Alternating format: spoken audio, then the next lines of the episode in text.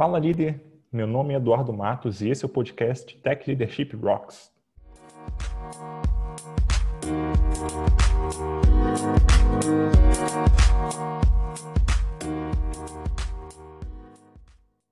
Antes de começar, eu queria deixar dois recados aqui. O primeiro deles é que agora o Tech Leadership Rocks também tem uma newsletter. Nela, toda semana você recebe cinco links de palestras, blogs, podcasts, por aí vai, tudo para você se tornar um melhor gestor ou gestora de tecnologia, um pouquinho de cada vez. Você pode se inscrever em techleadership.rocks/newsletter. O segundo recado é que, caso você ainda não saiba, nós temos uma comunidade no Slack focada em liderança em tecnologia. E se você quer crescer como líder ou só quer ter a opinião de, de colegas da área, passa lá e dá um oi para o pessoal. Para acessar, você só precisa visitar techleadership.rocks/slack. Recados dados, agora vamos partir para a conversa com o nosso convidado. Hoje eu vou conversar com o Gustavo Livrari, ele é CTO na Pagarme. Ei, tudo bem, Livrari? Obrigado aí por aceitar o convite.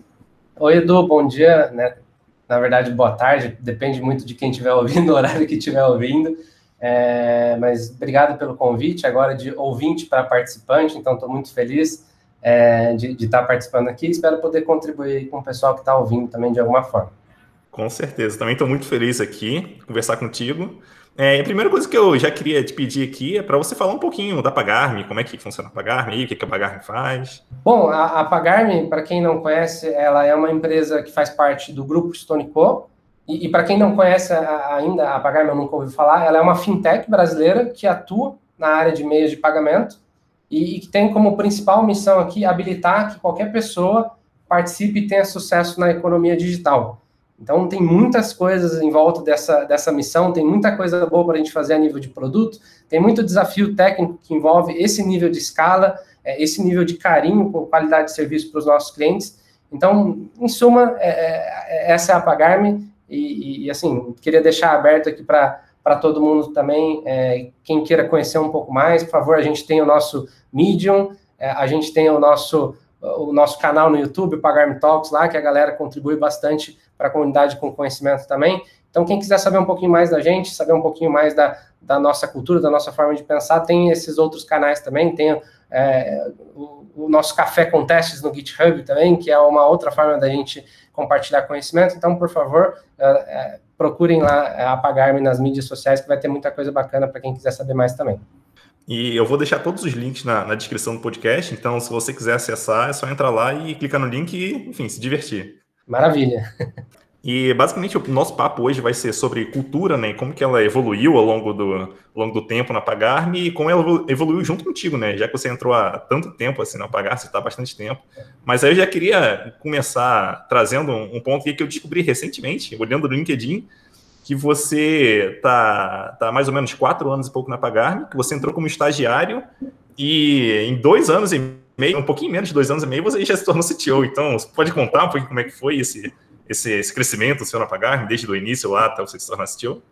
Isso, inclusive no mês de julho agora vai, vai completar, né, vão completar os cinco anos que eu estou na empresa, então realmente foram cinco anos muito intensos, muito é, divertidos, é, de muita experiência, e, e realmente, assim, é, fico muito feliz por esse tempo que eu estou aqui. E foi uma história, está sendo uma história muito bacana. Então, acho que eu vou, vou tentar dar, dar uma resumida aqui é, nessa trajetória, que, assim, é, ela é cheia de, de coisas bacanas. Mas, como você falou, eu, eu, eu entrei na Pagar, assim, eu, eu costumo dizer que foi um, um acaso muito feliz que, que eu tive na minha vida. É, porque quando eu estava na faculdade e eu estava buscando estágio, é, tinha algumas empresas, né, que eu, enfim, tinha conseguido é, evoluir no processo seletivo e tudo mais, mas que eu tinha, eu, eu tinha uma, uma, dor ali que essas empresas, elas, elas meio que é, exigiam que é, a pessoa fizesse dois anos de estágio, um ano de estágio, era tipo meio que obrigatório, você já sabia que você tinha que entrar na empresa, independente do que você estivesse entregando, como você estivesse desenvolvendo, você tinha aquele período para cumprir. Isso me machucava muito na época, assim, porque eu era super ansioso, né? Tinha aquela ideia de, não, assim, eu quero fazer, quero acontecer e quero evoluir rápido. E, e nessa época, a Pagarme, ela foi fazer um, uma, uma palestra lá na, na faculdade, e, e, assim, foi muito por acaso que eu acabei indo para essa palestra, porque foi assim, foi uma época muito ruim para mim, porque eu estava é, em época de prova, tinha um monte de trabalho, tinha um monte de coisa para fazer, mas foi um uma sorte, porque assim, a, a, a ela, ela, fez essa palestra e ela ofereceu um coffee break ali para quem fosse participar, né? E na época, em específico, eu estava atrasado para entregar um trabalho, eu falei assim, olha, hoje eu não vou jantar é, no bandejão, então eu, eu preciso comer alguma coisa rápida. Eu vi que tinha uma palestra com coffee break. Aí eu falei, pô, legal, então eu vou pelo coffee break. Mal sabia eu que realmente aquele coffee break, ou aquela, aquela ideia meio que né, errada que eu estava na hora, é, iria me fazer estar onde eu estou hoje aqui. E, essa palestra foi muito bacana porque ela me, me, encantou completamente, assim, porque era realmente uma proposta completamente diferente também do que eu vinha, eu vinha vendo nessas outras empresas que, que eu estava participando dos processos seletivos. Então, essa cultura de, tipo, de realmente dar a oportunidade para pessoas jovens e não ser um negócio completamente engessado, que era tipo, pô, legal, se a gente vai fazendo um bom trabalho, você vai receber mais responsabilidade, você vai crescer, você vai evoluir com a empresa. Então, um ambiente bem de startup mesmo. Isso me, me brilhou os olhos, me brilhou os olhos também é, a, a, galera ser muito assim, mente aberta, ser uma, uma cultura muito de pessoas também na época. E aí eu apliquei para o processo, deu certo, consegui passar, a galera gostou de mim, eu gostei ainda mais depois que eu, que eu passei pelo processo seletivo. E na época eu entrei é, como estagiário de operações financeiras, né? Na, assim, não, não tinha tanta coisa relacionada com a minha área de formação, mas foi aquela coisa. Eu não tinha também a stack de desenvolvimento da empresa na, na, na época, né? Não, não sabia é, Node é, e nem JavaScript. E aí a galera, por ter gostado de mim, falou: ó, entra nessa área aqui que eu acho que você vai conseguir colaborar com a parte de automação, de tipo realmente evoluir os, os processos da, da área. Em paralelo, a gente vai te dando todo o suporte para você eventualmente aprender, migrar de área, né? Se especializar em, em desenvolvimento aqui com a nossa stack. E foi muito isso, assim. Então, entrei nessa área de, de operações financeiras, meio que com essa pegada, e, e, foi nessa área, assim, que eu aprendi muita coisa bacana, muita coisa bacana, que inclusive eu digo que, que acho que foi o, o divisor de águas para, eu acho que para o meu crescimento aqui dentro da empresa, porque foi o seguinte, é, eu entrei muito com a cabeça na época, isso é bem real, de, poxa, eu queria realmente me tornar um desenvolvedor, conseguir é, aprender novas tecnologias e tal, e eu estava muito ansioso com isso, né? Essa ansiedade de pessoa jovem, de pessoa que, que tem ali pouca maturidade. E aí eu, eu cheguei com essa ansiedade, mas aí eu fui aprendendo várias outras coisas da empresa. Por participar de uma área ali essencialmente financeira, eu fui aprendendo vários fluxos de negócio, fui aprendendo várias regras de negócio, um pouco do business, um pouco de contabilidade, fui aprendendo um pouquinho de, de cada coisa ali. E aí, assim, foi um processo super bacana, porque todo mundo da empresa, desde esse momento do D0, já tinha uma, uma vontade absurda de ajudar, de colaborar, de, tipo, é, me ensinar as coisas. Então, assim, eu fui extremamente acolhido nesse ambiente, quando desde o momento que eu entrei até realmente eu, eu, eu fazer a transição diária. E quando eu fiz essa transição diária, né, eu, eu, eu, fui, eu fiquei com a cabeça assim, poxa, legal, agora que eu estou indo para o time de desenvolvimento, eu vou, eu vou dar uma patinada ali também, obviamente estou chegando como uma pessoa júnior e, e, com pouca experiência, vou dar uma patinada, e então fui com a cabeça, cabeça super aberta nesse sentido, sempre realmente com o apoio de todo mundo.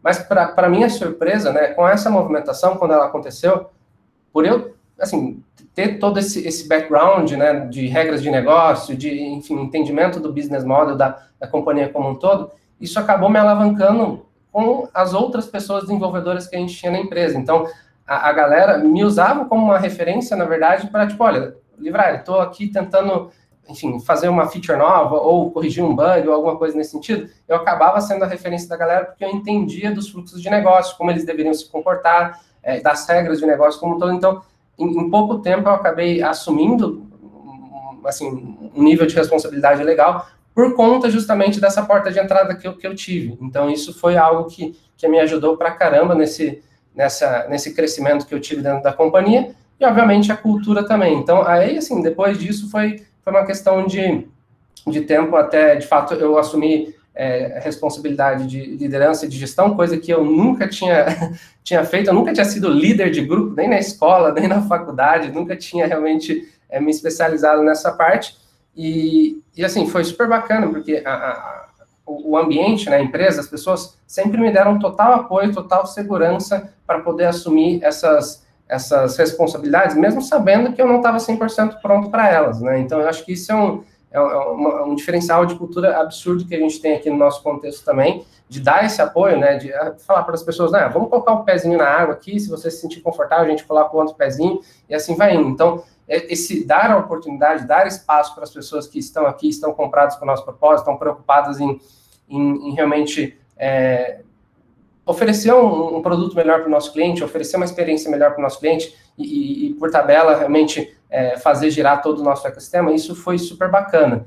E assim, desde desde quando eu, eu comecei nessa parte de, de, liderança, que realmente aí eu, foi nesse ponto que eu comecei a, a entender as nuances da cultura e os pilares da cultura mesmo. Então, eu acho que parando por aqui essa parte de tipo como eu cheguei ali até uma posição de maior responsabilidade foi isso. Nossa, muito legal e, e, é, é interessante assim ver como que você menciona algumas coisas que é, eu que sou novo na Pagarme eu consigo enxergar essas mesmas, essas mesmas coisas hoje ainda, né? É, é, daí eu queria aproveitar para já emendar aqui, né? E, e pedir para você definir, na tua visão, o que, que, é, como é a cultura da Pagar, como que as coisas funcionam em termos de cultura na empresa. Legal, legal. Boa. Então, para falar dessa parte, eu vou falar, eu vou continuar um pouquinho a historinha também, porque eu acho que isso foi quando eu comecei a perceber, de fato, o que, que tinha por trás da cultura. Porque até então eu só percebia a cultura, mas eu não entendia o que, que tipo, quais eram realmente os valores ou até os pilares ali, as premissas que tinham por trás dela que faziam ela, ela ser dessa forma, né? E como eu falei, a Pagar foi a minha primeira experiência profissional, assim, logo que eu saí da faculdade, fui direto para Pagar. Então eu não tinha uma visão de, de, do que, que era cultura em outras empresas, não tinha essa vivência, né, para, tipo, até fazer um comparativo, ou, enfim, para mim, aquilo que eu estava vivenciando na Pagar era, era natural, era de praxe.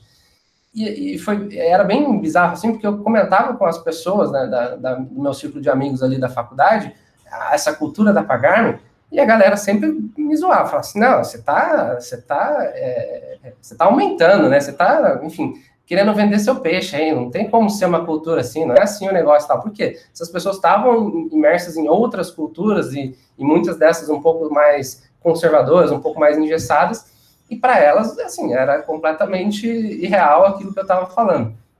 E aí, quando eu assumi a posição de liderança, eu fui meio que entendendo um pouquinho realmente desses valores, né? Então, eu, eu, eu, até vou citar os nomes de algumas pessoas aqui, mas é, é, muito porque realmente sou grata a elas, talvez as pessoas não conheçam, nunca tenham ouvido falar, mas é, pessoas que me ajudaram muito a entender isso, que eu sou muito grato, é o Guilherme Coelho, é o Felipe Deschamps, que foram duas pessoas que, tipo, tiveram, assim, muita paciência comigo, tiveram muito carinho comigo, muita empatia nesse meu processo de transformação e me ajudaram é, realmente a, a me moldar como eu sou hoje. Então, eu, quando eu entrei na empresa, eu, eu tinha, além dessa ansiedade que eu mencionei no, no início, eu, eu era uma pessoa é, que tinha uma inteligência emocional fraca, assim, eu, eu, eu era, assim, eu, eu, era reclamão, eu era meio explosivo, eu, assim, eu carregava aquela, aquela, aquele emocional em, em tudo que eu, que eu, que eu tava, assim, insatisfeito, algo nesse sentido, né, e, e assim, por diversas vezes, eu, eu comecei a, tipo, olhar, né, a liderança tanto do, do Gui quanto do, do, do Deschamps, e, e, quando eles assumiram como meus líderes também, eu, eu, chegava assim com todas as pedras na mão, assim, né, para reclamar, para falar, não, mas isso está tá errado, isso... E assim, a galera, assim, me dava um, um, tapa com uma luva, por assim dizer, né, de tipo, que me desarmava completamente, assim. Então eu chegava com todas aquelas reclamações, aquelas pedras na mão, e a galera, não, é isso, é isso mesmo, a gente precisa melhorar tudo isso. Então, assim, eu, eu esperava que tivesse uma reatividade, eu esperava, né, você já chega armado esperando alguma reatividade, e, e, e, o pessoal com aquela empatia, com aquele cuidado, assim, me desarmava completamente. E eu comecei a falar assim, poxa, e eu começava a me sentir mal por, por cada vez mais de, de levar um sentimento é, em, um, em, um, em, um, ponto que não tinha uma emoção integrada, né? Assim, e, e alguns dos pontos da, da, parte cultural, inclusive, que, que eu aprendi durante muito, muito, é, muito, depois de muito bater ali em alguns cenários, eu aprendi assim que tipo a empatia e, e, a confiança mútua são dois grandes pilares que a gente tem na nossa cultura atualmente. E aí eu consegui tangibilizar em palavras, né, ou até em sentimentos, valores, o que, que a nossa cultura tinha de, de premissa. Então, assim, é, isso foi muito forte para mim e, e, e, eu comecei a, a, a, ver na prática e comecei a aplicar aquilo na prática, porque eu, eu, eu sempre te, tenho na cabeça que, assim, tipo, para você conseguir ser um bom líder ou conseguir ser um bom gestor, você primeiro precisa também conseguir ser um bom liderado, né? Você, Edu, também fala isso, já vi algumas vezes, mas você precisa se colocar realmente na, na, na, posição do outro, e, e, a empatia na prática é isso, né? Então, assim, quando eu comecei a anotar aquilo, aquilo começou a ser uma referência para mim, assim. Então, a empatia, ela tá na, na, nas entranhas, por assim dizer, da cultura pagar-me em, em toda a sua essência. Então, é, e a empatia é algo muito forte, assim, porque cria um ambiente extremamente colaborativo, né? Assim, naturalmente, você se sente seguro, você se sente confortável, você se sente à vontade de pedir ajuda, de levantar a mão, de realmente de ser transparente e falar assim, olha, assim, não sei fazer isso, não sei fazer aquilo, porque você sabe que as pessoas elas vão estar ali é, para te apoiar, não para puxar o seu tapete, não para passar perna em você, ou não para tirar vantagem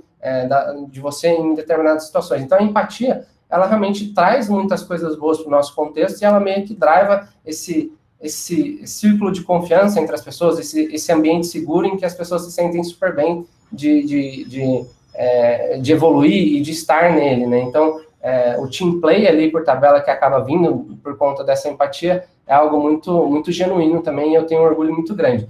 E como eu falei, a confiança mútua é um negócio muito forte, assim, também, porque, assim, a, a gente sempre, na, na Pagarme, a gente partiu de, de premissas de que, poxa, uma pessoa que entra no nosso contexto, é, a partir do D zero ali, do momento que ela entrou na empresa, é, ela tem a confiança mútua das pessoas, assim, a gente parte da premissa de que ninguém está de sacanagem com ninguém, isso é muito falado, né, e, e, assim, quando você tem essa confiança mútua entre as pessoas, você, assim, constrói um ambiente também, como eu falei, fomenta a empatia e constrói um ambiente que você se, se sente super seguro de, de, de, de, ser franco com as pessoas, de falar assim, olha, poxa, isso não tá legal, ou isso não tá certo, ou, vamos melhorar. Então, você busca, através dessa confiança mútua, ter situações melhores, ter realmente outputs melhores, porque você se sente confortável em, em dar toque para as pessoas e, e tudo mais. E, obviamente, isso acaba construindo relações interpessoais muito fortes.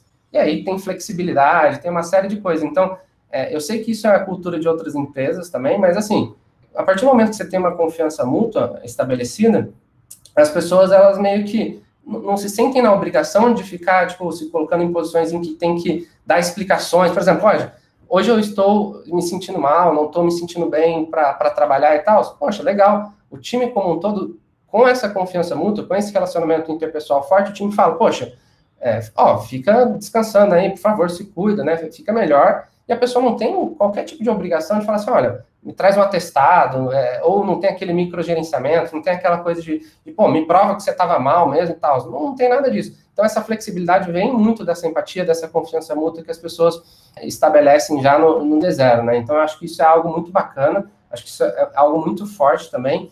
E, e, e por fim, realmente ter tudo isso em prol realmente do nosso cliente, né? Então, quando você cria um ecossistema e uma cultura em que está todo mundo colaborando, está todo mundo realmente ali se ajudando e, e olhando é, é, para um propósito comum, é, é, é, natural que você tenha realmente outputs muito bons, porque daí você consegue que todo mundo esteja remando na mesma direção. E aí o foco com o cliente nesse cenário é, é muito grande, porque aí é, é, realmente um time de pessoas trabalhando para criar algo bem bacana, criar algo bem diferenciado. Então, eu acho que acaba sendo uma, uma uma consequência desse, dessa unidade forte de time, e é isso muito bacana, na minha opinião. Pegando aqui as palavras, vou pegar no, no, detalhe que nas palavras que você usou, né? Você falou uhum. empatia, confiança, é, o jogo de time ali, né? O team play, é, relação interpessoal. Então, é, dá para perceber, assim, pelo menos para mim é muito nítido que é uma cultura muito focada em pessoas, é centrada em pessoas. É, dito isso, caso isso tenha sido uma interpretação correta, é, eu queria entender, na, na tua visão, para você, né, qual o significado de uma cultura centrada em pessoas e, e, depois, qual problema, quais os problemas que, na sua visão, elas podem, é, essa cultura focada em pessoas pode trazer?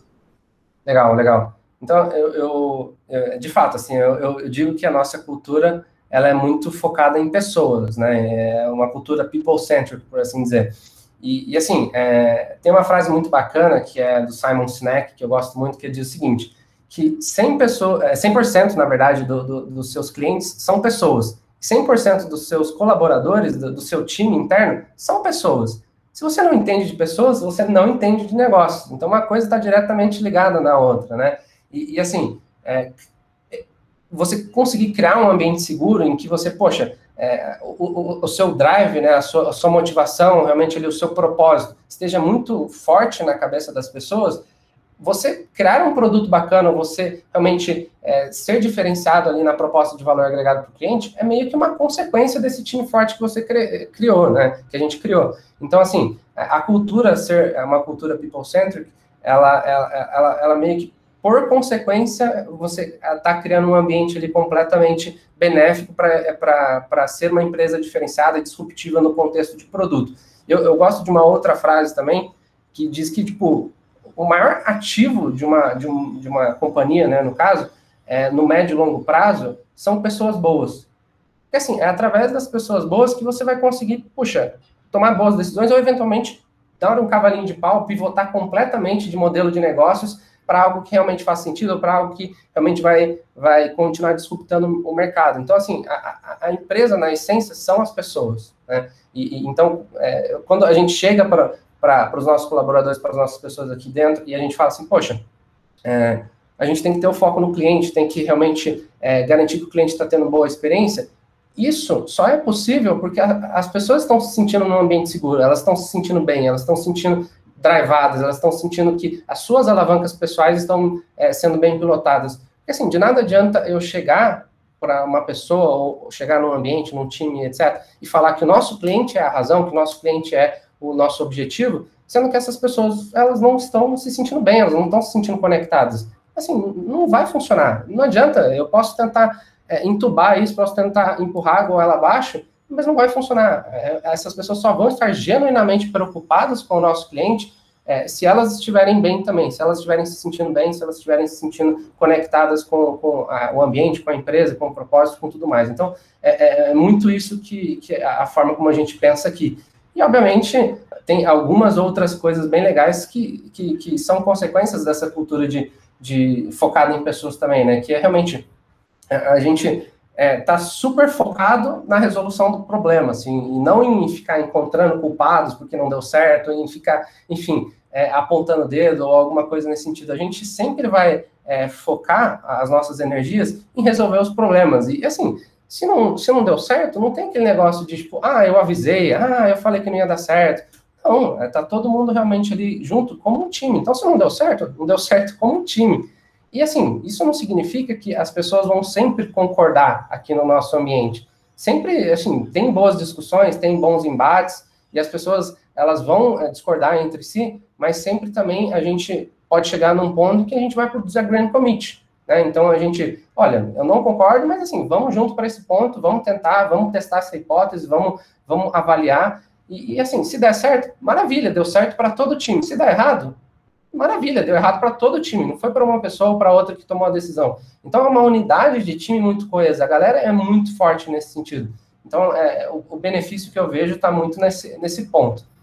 Boa, aí eu queria a segunda parte, né? Que é, é um, quais os problemas que uma possível que, que, esse tipo de cultura pode trazer, porque nem, nem tudo são flores também, né? Então, quais, as dificuldades que, na sua visão, é uma, uma cultura focada em pessoas pode trazer? E, e como que a, a Pagar me fez aí para tentar contornar esses problemas ao longo do tempo? Legal. Como você falou, é, nem, nem tudo são flores, né? Então a gente tem que também é, ter muito cuidado com o, os pontos cegos, né? O blind spots que normalmente a gente tem, ou enfim, é, é, o, é, é os pontos de atenção em cada coisa, né? Porque, como, como sempre dizem também, a, a, a diferença entre o veneno e o remédio está na dose. Né? Então, assim, o que, que, eu, o que, que eu vejo, talvez, de problemas que, se a gente não, não cuidar e a gente não ter um bom direcionamento, podem realmente ser, ser temas que, que vão ser problemas por, em decorrência dessa, dessa, dessa, não da cultura em específico, mas da forma como ela é interpretada, tá? Eu, eu acho que eu já vivenciei isso, eu já passei por isso, então eu consigo dizer que realmente isso acontece, que é o seguinte, quando você tem uma cultura people-centric, você, você, e você se baseia na empatia, nessa confiança mútua, isso não significa de forma alguma que você não pode dizer não para as pessoas. E, e, durante muito tempo eu fui a pessoa que não dizia não para ninguém, porque eu falo, não, eu preciso ter empatia, eu preciso ter, eu preciso confiar na galera. Preciso... Então, assim, é, você fala, não, é, é uma cultura people-centric, então eu, tenho, eu não posso dizer não. Na verdade, não é isso. Assim, você não pode é, deixar de dizer não para coisas que não façam sentido ou para coisas que você é, está discordando. Né? Então, assim, é, durante muito tempo, inclusive, eu fugi de conflitos. Eu, eu fugi de ter uma conversa dura, talvez, com uma pessoa, eu fugi de, de dar um feedback um pouco mais duro, mas, assim, obviamente, é, integrado, mas realmente algo que fosse é, de acordo com o que eu estava pensando, que eu falava, poxa, não, mas é, eu, eu, preciso ter a empatia e tudo mais. Óbvio, você precisa ter empatia. E assim, você dar um feedback duro ou, ou conversar de uma maneira um pouco mais incisiva com uma pessoa, não significa que você não está tendo empatia. É, pelo contrário, às vezes realmente você é, ser transparente, você falar talvez o que você esteja sentindo, o que a pessoa esteja sentindo, é, é realmente um, um, sinal muito forte de empatia. Acho que a diferença está em você conseguir integrar o seu sentimento para que a mensagem que você vai estar tá passando não seja uma mensagem que carrega um emocional, né? Para não ser uma mensagem que vai estar tá, tipo, colocando a pessoa na defensiva, ou para não ser uma mensagem que vai realmente é, destruir a pessoa ali do ponto de vista emocional. Então, assim, é, durante muito tempo eu fugi de conflitos por conta disso, mas na verdade não é isso que a cultura quer. Não é isso que, tipo, é, é a essência do que a gente está construindo aqui. Então, eu acho que como ponto de atenção, eu deixo é, principalmente esses dois pontos, né? Porque realmente, assim, é, saber dizer não é super importante e não significa que você não está tendo empatia, que você não está realmente é, querendo colaborar. É, tem muitos cenários, por exemplo, como eu digo para as pessoas aqui internamente, que, tipo, olha, tem pessoas que elas trabalham focadas durante o dia todo, assim, a, a forma dela, da pessoa ser produtiva, ou a forma como ela gosta de trabalhar, é tendo foco. A pessoa entra no mundinho dela lá e fica o dia inteiro é, programando e tudo mais, e, e, assim, se ela tem interrupções, aquilo vai meio que atrapalhando ela, porque ela funciona daquela forma. Então, assim, é, você ter empatia e querer colaborar não é, não significa que você vai ter que parar a todo momento para dar atenção, para ajudar as pessoas e, e, se atrapalhar nesse processo. Eu acho que tem um, um ponto, um ponto ótimo aí entre esses dois, é, entre essas duas, é, desses dois conceitos que eu acho que a gente consegue é, é realmente é, melhorar e, e, consegue ajudar cada uma das partes. Então, poxa, se, se a pessoa não está não está é, com o tempo suficiente para ajudar, ou realmente não quer perder o foco ali, pô, legal, o mais importante é você ter a empatia de virar e falar assim, olha, será que a gente consegue marcar um horário na semana que vem? Será que a gente consegue, é, é, enfim, falar daqui 15 minutos, meia hora ou algo nesse sentido? Então, é muito nessa ideia. Então, não, saber dizer não e fugir de conflitos são pontos importantes que a gente não pode deixar cair nesse, nesse sentido por conta justamente da, da, da empatia e da confiança mútua, tá? É, e aí, é, outro, outros pontos que eu acho que são importantes de mencionar também, que é, quando a gente realmente dá muito espaço para as pessoas e a gente realmente foca muito nas pessoas, tem também um risco considerável da gente acabar perdendo foco no nosso propósito, que, que na prática é gerar valor para o nosso cliente, né? Resolver a vida do nosso cliente, dar realmente ali ferramentas para que o nosso cliente consiga ter a vida dele muito mais bem resolvida. E assim, é, a gente precisa lembrar que a unidade de time que a gente está, ela tem um propósito.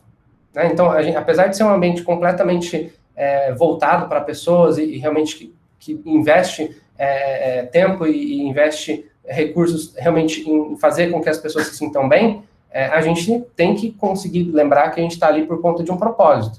E, e muitas das vezes tem essa, essa essa confusão, talvez, e eu já me peguei realmente também nesse cenário, de, tipo, perder um pouco o propósito, no, no realmente, é, per, perder o foco, na verdade, no propósito e, e, ficar ali realmente muito dentro do ecossistema exclu, exclusivo é, de time interno. Então, é, essa é uma outra sugestão que, que eu dou com relação a essa cultura people-centric, de a gente estar tá sempre reforçando é, o objetivo que a gente está, é, que a gente tem como time, né? Então, o nosso propósito, o nosso cliente, melhorar a vida dele, é melhorar a, o nosso produto, melhorar, melhorar a qualidade de serviço. Então, isso é algo que é super importante de manter o olho na bola também. E aí, uma outra coisa que, que eu acabo é, tendo também, mas eu acho que isso é, é, assim, um pouco minor, né? Mas eu já vi acontecer também, que é tipo, um ambiente em que as pessoas são foco, é, ele por tabela é um ambiente que meio que preza pela autonomia. Né? Então você busca dar autonomia nas pessoas porque naturalmente você tem a confiança. E quando você tem a confiança, a autonomia meio que é uma consequência disso também, né? É, mas eu já vi acontecer também é, de tipo, pô, é, essa parte da confiança e a parte do, de autonomia, ela, ela ser um pouco abusada, por assim dizer, e, e na parte de autonomia sem a, a, responsabilidade, que daí é um perigo também. Então, pô, legal, você tem um ambiente em que você está falando de confiança é, mútua, você tem um ambiente que você está falando de, de autonomia, é, mas se, se, as pessoas buscarem essas duas coisas é, e, não trazer junto a responsabilidade, a gente pode estar indo para um caminho maléfico também, porque realmente a autonomia sem a, a responsabilidade, costumo dizer que é hype, né? E aí o hype sozinho e por si só ele é perigoso. Então, é, são esses pontos que, que eu tenho para deixar de ponto de atenção, né? Então, saber dizer não é importante, é não fugir de conflitos que sejam realmente benéficos para chegar num output melhor, para num resultado melhor realmente para o cenário, ter autonomia com responsabilidade também e ter foco no propósito, sempre conectando é, as pessoas e, tentando é, fomentar e reforçar que está todo mundo remando numa direção. Então é importante isso, importa, é importante garantir que estamos olhando nesse, nesses pontos.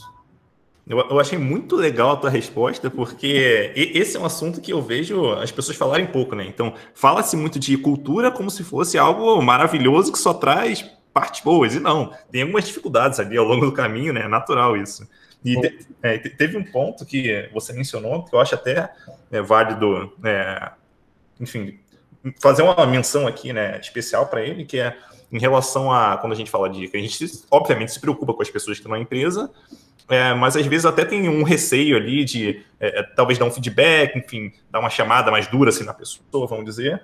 É, mas assim, na minha visão, pelo menos, aí, queria até entender a tua, né? Mas na minha visão, é, essa chamada mais forte, vamos dizer assim, né, esse feedback, talvez o feedback mais, mais forte para a pessoa, ele é necessário né, não só para a gente conseguir alcançar melhores resultados, mas também para a pessoa crescer mais. Porque se ela não recebe esses feedbacks ao longo da carreira dela, dificilmente ela vai crescer nessas situações que são mais difíceis ali, onde ela tem mais espaço para evoluir. Sim. Não, é exatamente isso, Edu. E eu, eu adicionaria que você acabou de me lembrar de um ponto que, que é um ponto de atenção também do ponto de vista cultural, porque quando a gente é, e aí, falando da minha pessoa como, como líder, como gestor também, tá, Edu? Então, assim, durante um bom tempo, é, eu tinha uma preocupação é, muito grande de, tipo, de, de, cobrar as pessoas, né? De, tipo, olha, é, realmente é, ter ali uma gestão em que, poxa, turma, a gente não tá mandando bem, a gente não tá indo bem, e aí cobrar isso diretamente das pessoas. E eu acabava internalizando isso. Eu acabava, pô, sei lá, a gente não, não mandou bem nesse projeto, ou não mandou bem nessa entrega, eu meio que falava assim, pô, ao invés de, de eu pedir ajuda da galera, eu ia lá e colocava a mão diretamente para fazer, é, para entregar, né, de uma maneira que eu acreditava que fizesse mais sentido. Só que isso, na verdade, só reforçava um ponto que eu estava me sabotando como líder e como unidade de time também. Porque, assim, eu não estava dando a oportunidade das pessoas reconhecerem que elas tinham pontos de melhoria, ou que, como time, a gente tinha é, pontos de melhoria para ter uma entrega melhor, e na prática, o sentimento das pessoas não estava naquela ideia de, tipo, olha, é, eu estou evoluindo, estou um, é, 1% melhor a cada semana, ou 1% melhor a cada dia e tudo mais. E quando você tira isso das pessoas, você tira aquele sentimento também de tipo, olha, poxa, é, é, a, a, dopamina, né? Aquela dose de dopamina de falar, pô, tô melhorando, pô, é, é, realmente eu, eu aprendi uma coisa nova ou algo nesse sentido. Então, isso que você falou é super importante, porque ser empático e ter confiança não significa de forma alguma que você vai, tipo, deixar de cobrar as pessoas, deixar de ter é, conversas duras, ou, ou, deixar de realmente fazer uma gestão ali que, que vai estar tá olhando também para a parte de resultado como time. Porque, assim, independente da situação que a gente tiver, é, e se a gente tiver respeito entre, entre as pessoas, se a gente praticar a empatia e se a gente realmente ter é, carinho em, em, em, integrar e externalizar os nossos sentimentos e emoções, é, por mais duro que seja um papo, quando o time conseguir entregar lá no final do semestre o projeto, ou sei lá, enfim, no, no final do prazo acordado, todo mundo vai ter aquele sentimento super bacana de que, caramba, a gente conseguiu, a gente mandou bem, a gente evoluiu, a gente realmente é, aprendeu alguma coisa nova. Então, isso é super importante e eu vejo hoje né, esse resultado acontecendo de uma maneira muito bacana. E, e eu cometi esse erro no passado, cometi, é, e não foi uma única vez, foram várias vezes, e, e, e foi um aprendizado. Eu aprendi meio que é, sozinho, com as experiências ali dentro do nosso contexto, é, mas foi realmente um aprendizado super importante que hoje eu tento propagar é, para todas as lideranças que a gente tem também. É, esse é o tipo de erro que é muito difícil um líder não cometer, né? Um líder ou uma líder não cometer ao longo da carreira. Sim. É, mas, mas, pulando aqui para o próximo tópico, é, assim, eu imagino que desde a sua chegada, a Pagar tenha crescido um bocado, né, de lá para cá. Uhum. É, daí eu queria entender de você como é que foi o desafio aí de né, é, crescer a empresa e ainda assim ter uma cultura que conseguisse é, continuar centrada nas pessoas, uma cultura que fosse benéfica, vamos dizer assim, para os resultados da empresa.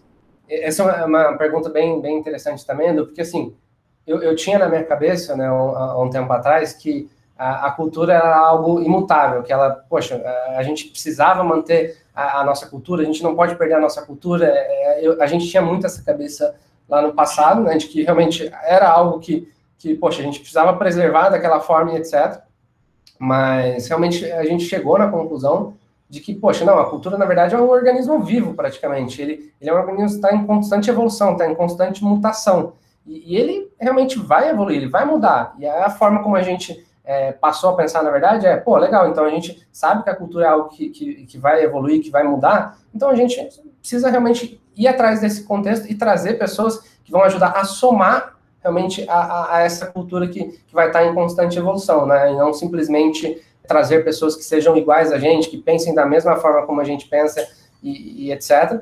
E assim, eu, eu particularmente já, já, já caí na, nessa armadilha, né? E, e assim, é, a, eu buscava muito é, contratar pessoas que pensassem muito momentaneamente como eu estava pensando na época. Então, esse exemplo que eu acabei dando anteriormente de, de que eu, eu, eu não cobrava as pessoas, eu tentava fazer as pessoas se sentirem bem, pura e simplesmente, né? E assim, fazer as pessoas se sentirem bem e tudo mais é perigoso, porque você pode eventualmente estar tá fazendo com que as pessoas estejam completamente na zona de conforto. E isso é ruim até para o desenvolvimento pessoal delas. Então, é, na época, se eu tivesse pensado realmente que, poxa, a, a, trazer alguma pessoa que vai estar ali com a cabeça de é, evoluir essa cultura e, e não necessariamente pensar igual a mim nesse cenário, talvez eu tivesse acelerado um pouco essa mudança né, de, de pensamento. E, e, assim, hoje a gente reconhece, a gente sabe que a gente tem que trazer pessoas que realmente pensam de uma maneira diferente da, da gente, mas que estejam alinhadas com relação aos valores, estejam alinhadas realmente com o que a gente acredita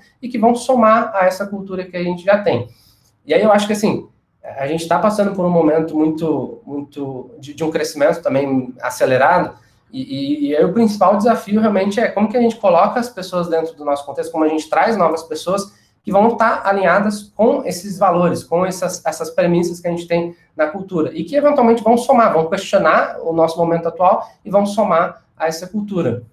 E, e assim, durante o processo de, de, de recrutamento, a gente tem realmente ali um, um, formato né, em que a gente tenta colocar o maior, nome, maior número de pessoas em contato com aquela pessoa candidata, a gente tenta realmente é, fazer com que as pessoas é, conheçam é, aquela, aquela pessoa que está se candidatando a uma vaga, porque essas pessoas que estão no nosso contexto vão trabalhar com ela, vão compartilhar o dia a dia, vão compartilhar contexto, e essas pessoas têm que, têm que ter realmente ali esse, esse, esse feeling de que, olha, essa pessoa realmente vai colaborar, vai somar a nossa cultura, vai ajudar, vai, vai melhorar o nosso contexto. Então, a gente tenta ao máximo colocar as pessoas em contato, a gente tem realmente um processo ali que ele é muito focado na cultura, né? então eu, eu, eu, eu, costumo dizer também, pensar, que assim, é, é uma frase antiga de, de Pagar-me também, que assim, pessoas boas melhoram ideias ruins, e pessoas ruins, elas estragam ideias boas, né, na verdade.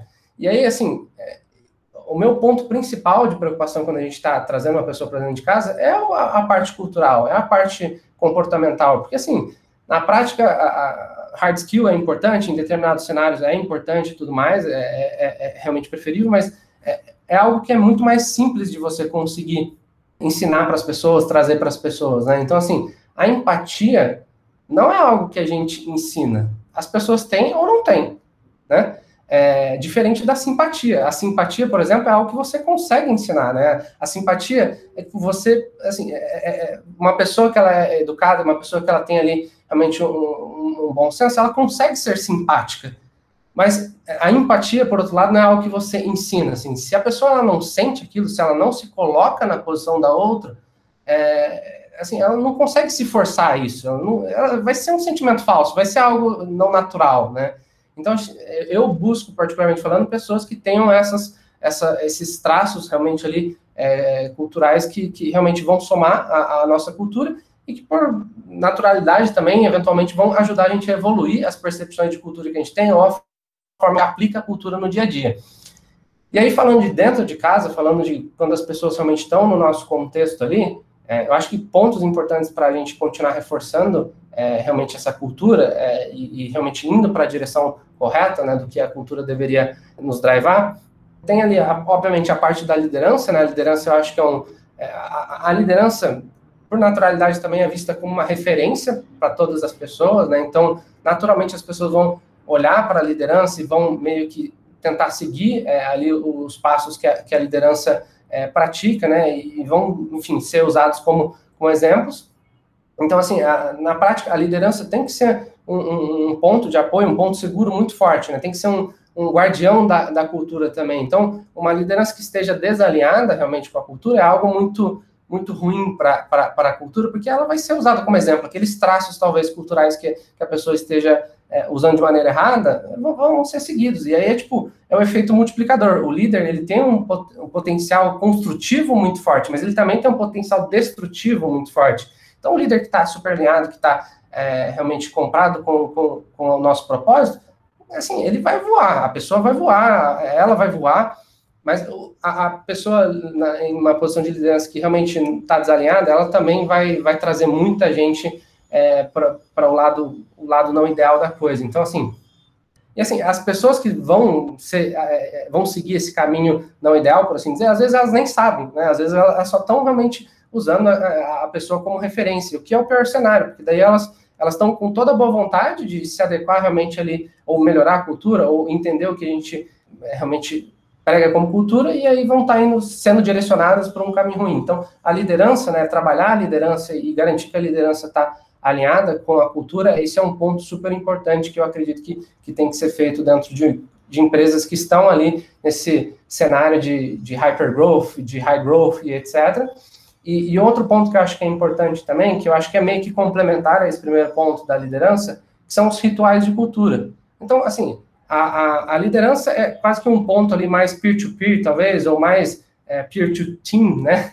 E os rituais de cultura, na verdade, são algo mais, é, mais guarda-chuva, né? Então, engloba completamente a companhia. Então, você ter ali rituais em que você vai estar tá reforçando a sua cultura, colocando em evidência é, comportamentos e cenários em que a cultura realmente foi muito bem aplicada e reforçar aquilo que a gente acredita, é, eu acho que isso tem um valor muito grande, porque daí você está meio que empoderando cada pessoa ali que está ali participando daquele ritual de cultura de ser defensores daquilo que está sendo é, colocado, é, em, assim, que está sendo dito na, naquele ritual, né? Então, meio que é, você cria aquele sentimento de que, tipo, olha, se uma pessoa está desalinhada com a cultura, qualquer pessoa que está alinhada com a cultura vai ficar super confortável super empoderada de virar e falar assim, olha, ó, peraí, eu acho que você está em desacordo aqui com o que realmente a cultura, a cultura gostaria que a gente tivesse. Diferente, por exemplo, se a gente não tem rituais de cultura, se a gente não tem esse reforço sendo feito, a pessoa que está alinhada com a cultura, ela não sabe se ela,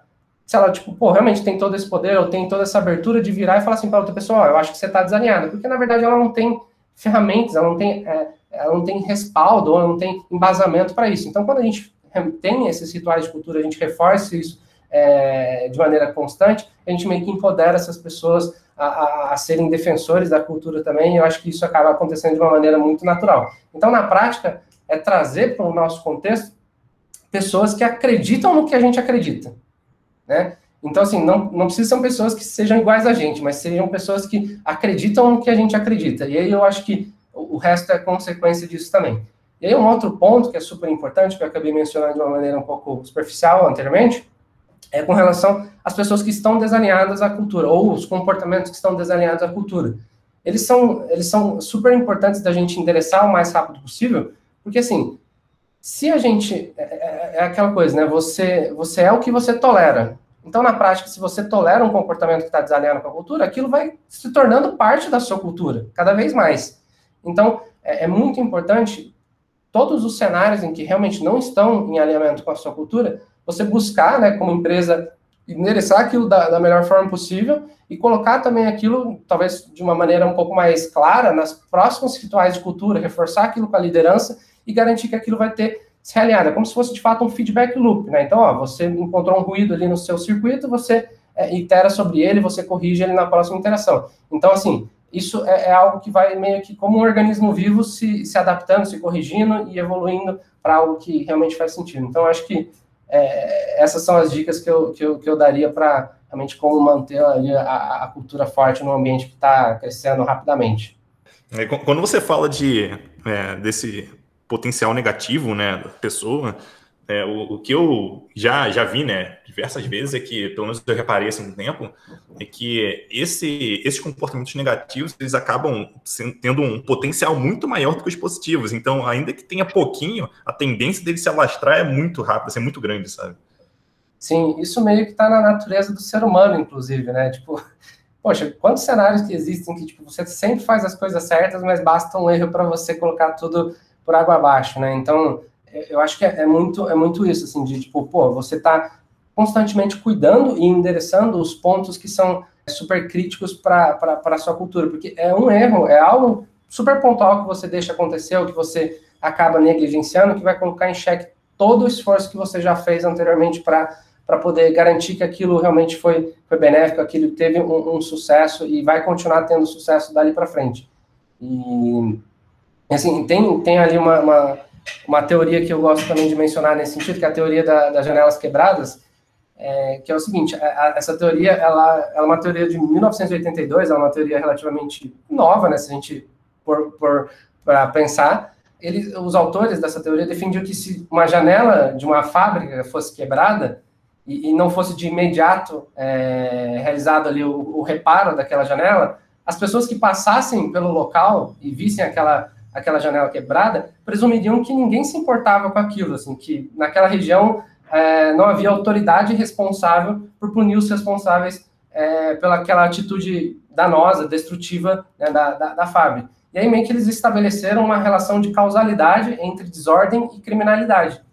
Então, assim, em pouco tempo, nesse cenário, as pessoas, outras pessoas, elas começariam também a tirar pedras naquelas janelas e, e assim, a, a evolução que não combatida, né, no caso, dos danos traria uma nova presunção de que, pô, é, ninguém ali está sendo responsável por aquele imóvel, e assim, isso iniciaria uma desordem é, generalizada. Então, eu acredito muito nessa, nessa teoria se aplicada ali para um contexto de cultura, que é mais ou menos essa ideia. Se a gente deixa ali, se a gente atira uma pedra numa janela, né, se a gente fere a nossa cultura, e, e a gente não, não consegue realmente reforçar aquele ponto, falar assim, olha, isso não está de acordo com, com a nossa cultura, é, a gente não deveria tolerar esse tipo de, de atitude e tal, se a gente não conserta aquela janela da maneira mais rápida possível, o que a gente está dando espaço é justamente para que outras pessoas comecem a tirar pedras também nessas janelas e comecem a ferir outras premissas da nossa cultura e aí ela começa a ruir completamente. Então, acho que é super importante a gente, é, como companhia, como, como time, como pessoas,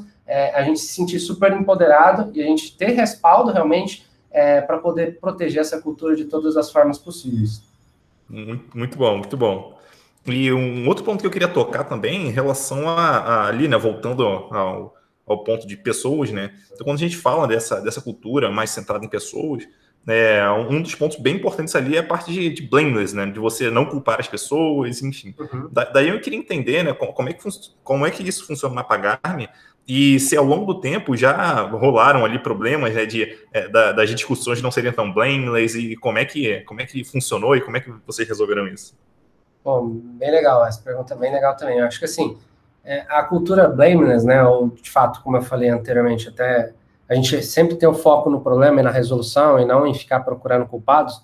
Esse é um negócio, esse, é, um, é, um, traço cultural que a gente sempre teve no, no, no contexto de, de pagar, assim. Eu acho que é, eu, eu, já ouvi, inclusive, vários elogios com relação a esse ponto, né, de pessoas novas que entraram na companhia e que participaram de, de de calls em, em, que a gente teve algum incidente ou algum problema mais grave, em que as pessoas viravam e falavam assim para mim, né, ou para quem participou, eu falei, turma, poxa, eu fiquei abismado com, com a forma como a gente estava lidando com o incidente, assim, eu acho que, é, poxa, eu nunca vi um time trabalhar como time na resolução de incidentes, já tive experiências com incidentes de outras empresas e a galera estava lá, todo mundo gritando, todo mundo, é, enfim, é, se desrespeitando ou eventualmente até culpando, procurando culpados, antes mesmo de falar de realmente é, ter o foco ali no, no, no, problema como um todo. Então, assim, esse é um negócio que, tanto para mim quanto para as pessoas da, da Pagarme, é, sempre foi algo muito natural, assim, né? E, e, a gente até às vezes toma isso como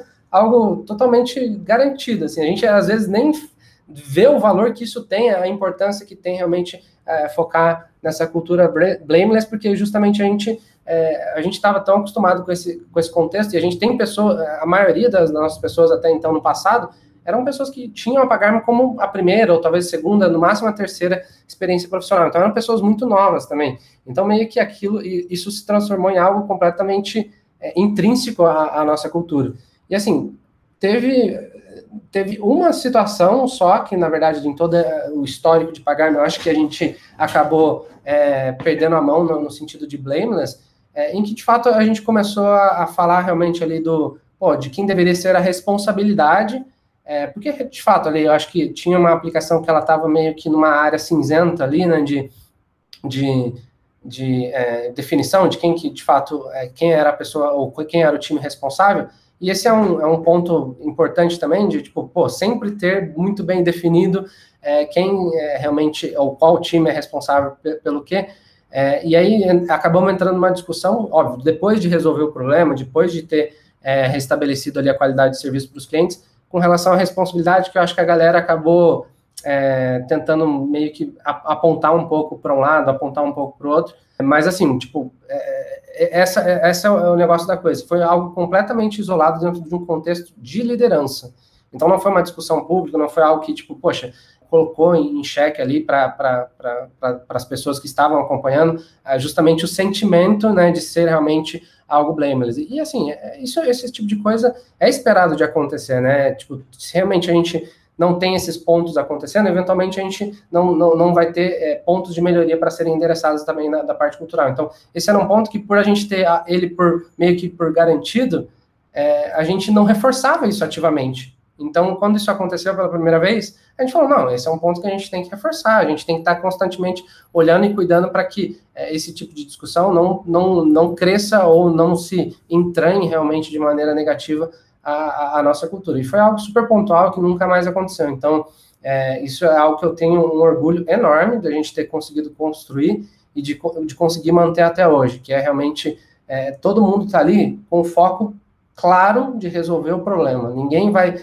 é, procurar achar culpado, ninguém vai ficar realmente perdendo o foco por conta disso. E, e, eu acho que isso é algo muito, muito bacana de se ter. É difícil de manter, é, mas realmente é algo é, que eu tenho um orgulho enorme é, de time aqui nesse sentido.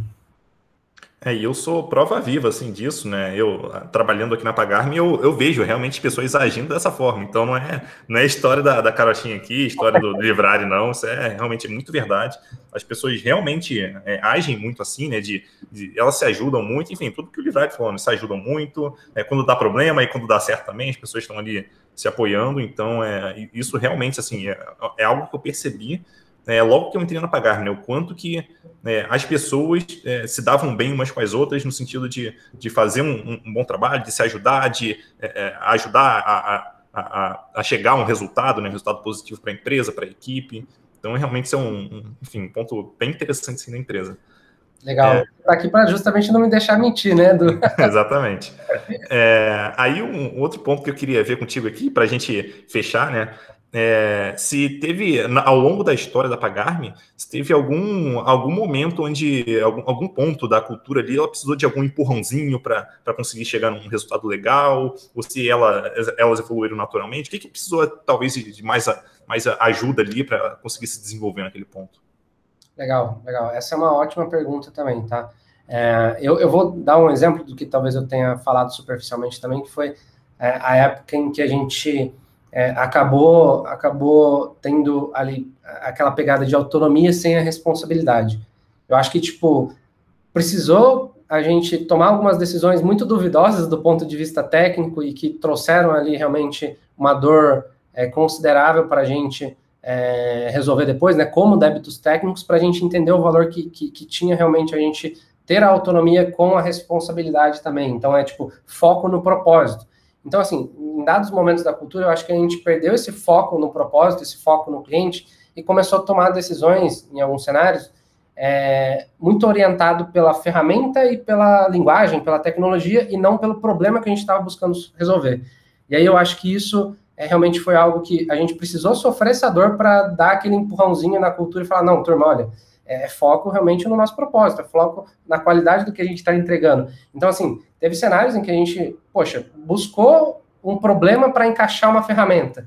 E assim, aí é, foram cenários que a, gente enfrenta de débito até hoje, né? Que é justamente, pô, legal, depois que você tomou uma escolha e deixou ela é, ali quase que na raiz né, do seu core, é, é muito difícil de você conseguir né, mudar essa decisão, ou, enfim, é, investir tempo e até é, é, pessoas para poder mudar aquele cenário. Então, quando a gente escolhe as coisas por paixão na tecnologia, por paixão puramente na, na ferramenta, e não por paixão no problema, é, esse caso é, é, acontece e ficou evidente que tipo a, a, dor que a gente sofreu depois de tipo manter o serviço, de realmente garantir ali a qualidade de serviço para os nossos clientes, ela foi uma dor que se mostrou muito muito latente. Então precisou acontecer isso para que a gente culturalmente fizesse, fizesse esse ajuste e aí a gente garantisse que estava todo mundo alinhado com o propósito. E só para a gente fechar agora, de verdade, é, você tem algum, algum livro que você pode indicar para quem estiver ouvindo a gente, para quem se preocupa com cultura e quer se desenvolver um pouco mais nisso, aprender um pouco mais? Tem, tem algum livro que você tem em mente para indicar? Legal, legal. Eu, assim, até por, por indicação da, da galera na época que eu, que eu é, assumi né, uma posição de liderança, é, eu, eu comecei a consumir é, muito material de um, ator, de um autor que eu, que eu é, eu tenho um respeito enorme, eu gosto bastante, que é Simon Sinek. É, o primeiro livro que eu li dele é, é, é Porque os Líderes Comem por Último, né, numa tradução aqui para o português. E assim, eu realmente me apaixonei por esse livro, porque realmente ele dá ali um, muito essa, essa pegada de tipo a empatia ser a base de muitas coisas boas no nosso contexto, e você está sempre ligado realmente no tema de pessoas como um todo, e como isso é vantajoso para o seu ecossistema, para, enfim, você se sentir bem como colaborador individual, como líder, como pessoa, como profissional. E aí, assim, depois eu fui só é, lendo outros livros, né? Então, um outro que ele tem também, que é realmente Start With Why, que é basicamente um livro que realmente ele, ele tem um, drive muito forte do, de você realmente responder o porquê das coisas, e aí quando você responde o porquê, o restante meio que se conecta, né? E aí você consegue ligar realmente a motivação da pessoa com é, o resultado ali, com o que ela está gerando de valor, e aí isso é, isso é muito forte, isso é muito poderoso, isso gera realmente muito engajamento. E então, assim, Simon Sinek eu acho que é um, um autor que, que é super válido a leitura. E também é um outro que me moldou, talvez como, como líder e, e, e como pessoa, né? Até por esse meu gênio é, mais difícil e realmente esse sentimento é, que esse, essa, essa, essa parte de inteligência emocional, que é realmente o, o, livro do Daniel Carnegie, que é como fazer amigos e influenciar pessoas. Eu acho que esse é um livro muito bom para que quem, assim como eu, se identifica por ter realmente esse, esse jeito um pouco mais é, um pouco mais genioso, por assim dizer, eu acho que é uma literatura super válida e que realmente transforma a nossa cabeça, a nossa forma de pensar. Então, eu acho que é, é super válido, são duas, é, duas literaturas que eu, eu indico. Muito bom, foi muito bom o nosso papo aqui. É, aprendi muito sobre cultura e eu imagino que quem estiver ouvindo a gente também aprendeu um bocado. Então, obrigado, Livrari. Um abraço aí até mais. Obrigado, Edu, pelo convite. E é isso aí. Obrigado, pessoal.